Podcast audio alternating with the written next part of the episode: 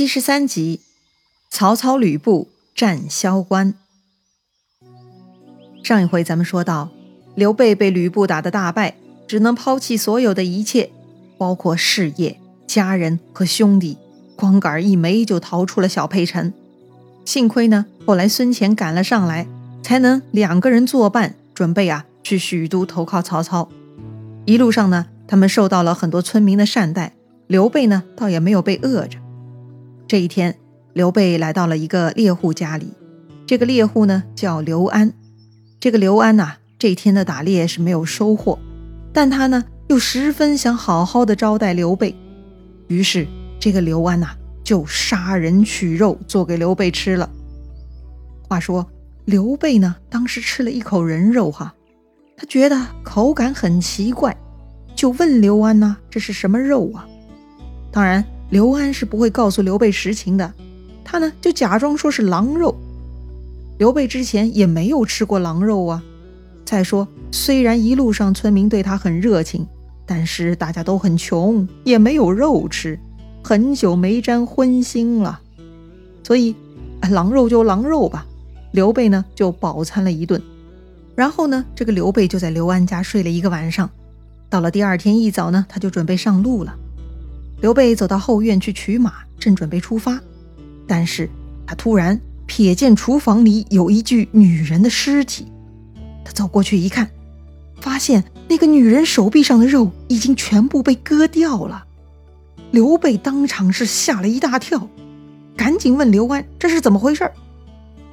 这个刘安发现暴露了啊，他就说出了实情。原来昨天刘安运气太差了，没有打到猎物。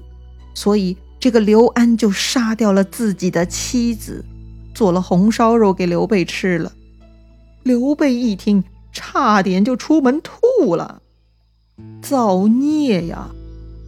刘备是个厚道人，此时是懊恼不已，十分伤感。要说这个刘安呐，真的是个疯子哈！就算是在当时，这种做法也是十分偏激的。吃人这种事儿呢？也只有在饥荒年代才会出现，只是为了招待客人就杀人，这种实在是太恐怖了。但话又说回来哈，这也确实反映了当时女人的一个社会地位的问题，基本呢就是没有独立的地位，特别是在农村，这种没有靠山的女人呢，纯粹就是男人的附属品，就跟家里的牲口没啥两样，任由男主人来处置。所以刘安这次杀掉妻子。他就像杀了家里的一头牲口招待刘备一样，哎，可叹呐！所以咱们又得感谢当今社会的人权进步了，是不是？那再说刘备，他也是个文化人，他是不会认同刘安这种做法的，实在太落后和愚昧了嘛。那人家刘备呢，顶多觉得女人如衣服是可以换的，他还没有觉得是可以随便杀随便吃的呀。但是。刘备也理解刘安的用心，所以呢，他还是很感激刘安的。在这个刘备临行前呢，刘安就跟刘备说了啊，其实他自己也很想追随刘备的，只是因为自己的母亲还健在，所以他不可以远行的。这个呢，也是孔夫子所说的“父母在，不远游”这个子女孝顺的标准了。东汉时期嘛，最推崇孝顺了，所以这是个天大的理由。要说这个刘安脑子呢，肯定不灵光的。自己的母亲很重要，但自己的妻子也会是孩子的母亲啊，难道就不重要了吗？哎，悲哀呀！话说刘备啊，他辞别了刘安呢，就往梁城方向赶路。这个梁城呢，就在如今河南省方城县的东面。正当刘备跟孙乾在路上走着，突然看见前面漫天的尘土，有一彪大军来了。刘备远远一看就知道那是曹操的大军了，就跟孙乾呢一起走到中军旗下与曹操相见，向曹操报告了前面发生的事情。小沛丢了，两个弟弟也失散了，自己的妻儿也都沦陷了，等等。曹操看到刘备落魄成这一副模样，也觉得很悲惨。记得自己第一次见刘备的时候，好歹他们三兄弟还带了小部队，还有些模样的，如今。在自己多次安排下，居然落魄到了这个鬼样子。曹操也觉得刘备怪可怜的。后来曹操又听刘备说了那个猎户刘安杀妻为食的事情，曹操觉得也很震惊。于是呢，这个曹操就赏金百两交给孙乾，让他拿去赏赐给刘安。这个刘安呢，最终就是杀了老婆，发了一笔大财。要说呀，这种赏赐也是很恶毒的，鼓励男人们为了事业抛弃一切，但却失去了为人的基本原则，太过残暴，太动物化了。但是在当时那个兵荒马乱、争夺天下的时候，很多人呢其实就是动物，将军们呢就是要激励他们的兽性。哎，不说这些野兽了，说回正题，感慨一番以后呢。这个刘备就跟着曹操大军一起往冀北走了，那边有夏侯惇的先锋部队驻扎着呢。那上一回夏侯惇跟高顺交手，被曹信射瞎了左眼，军队大败，撤退到了冀北。这个夏侯惇呐，回来以后一直在养伤，至今没有痊愈。所以见到曹操大军到来，也就只有夏侯渊出来迎接曹操了。他向曹操报告了自己兄长夏侯惇被射瞎眼睛的事情。曹操亲自来到夏侯惇的病床前去探视他，看他这个情况实在是不行，就让他赶紧先回许都调理，不要再跟着大部队了。曹操呢，另外派人去打探吕布的动向，然后重新排兵布局。曹操派曹仁带三千兵去攻打小沛，自己呢带着大军去攻打徐州。就在曹操大军他们走到萧县这个关卡哈，就遇到了吕布勾结的泰山贼寇。孙关、吴敦、尹礼、昌西，这帮家伙呢有三万兵在这个地方蹲着。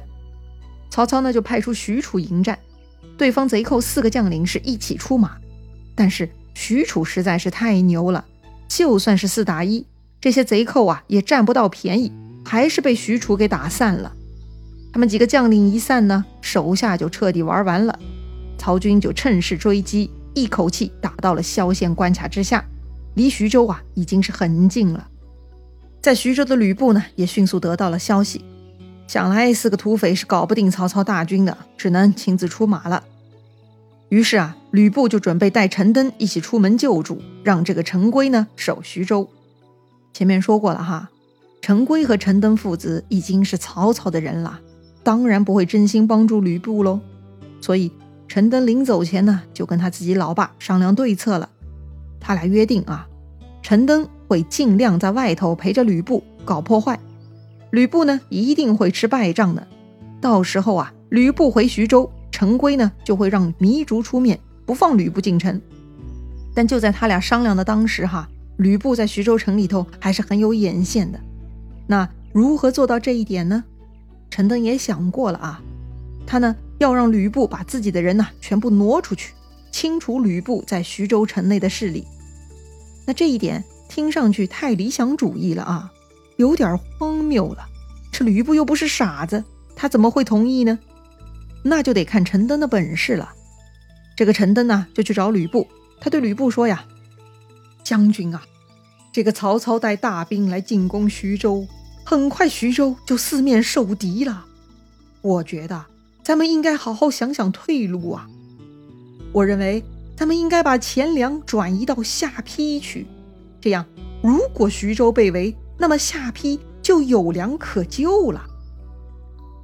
吕布觉得，哎，这个陈登分析的很有道理，把重要的物资连带家里的女人们全部转移到下邳，那曹操就不知道了呀！哈哈哈，好安全。于是这个吕布就安排转移事宜了哈。转移以后呢？这个吕布就带着陈登去支援萧县关卡了。走到半道上，这个陈登啊，又对吕布说了：“主公且慢，请让我先去前方探听虚实，回来报告以后，主公再做决定啊。”这个时候呢，吕布对陈登并没有起疑心，他就把陈登啊当做成功第二，所以他就同意陈登去跑腿了。陈登呢，就去关卡上找陈宫了。见到陈宫啊，这个陈登呢就开始挑唆陈宫，说呀：“温侯责怪您坚守不出啊，可不是吗？这个陈宫啊蹲在萧县已经很久了，一直没有动静。但是陈宫是有理由的呀，他说：如今曹操的兵势强大，不可以轻敌。所以我们要谨守关隘，要劝主公好好的保住小沛，这才是上策。虽然陈宫不喜欢陈登，觉得陈登是个马屁精，不靠谱，但他并没有完全识破陈登。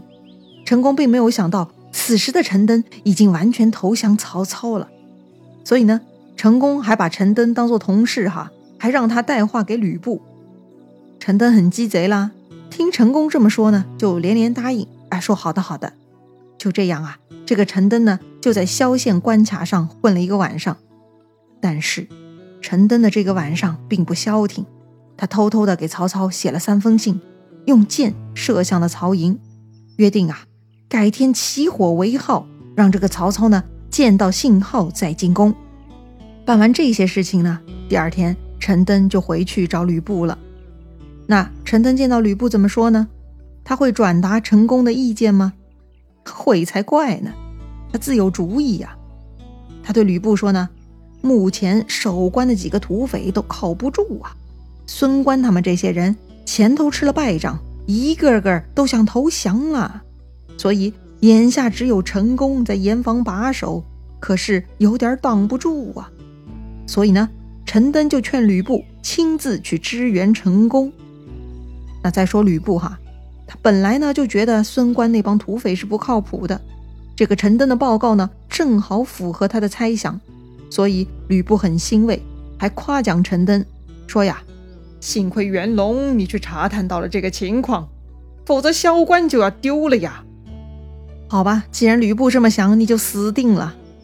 于是吕布就派陈登先行一步去关内协助陈宫，作为内应，约好哈晚上举火为号。于是。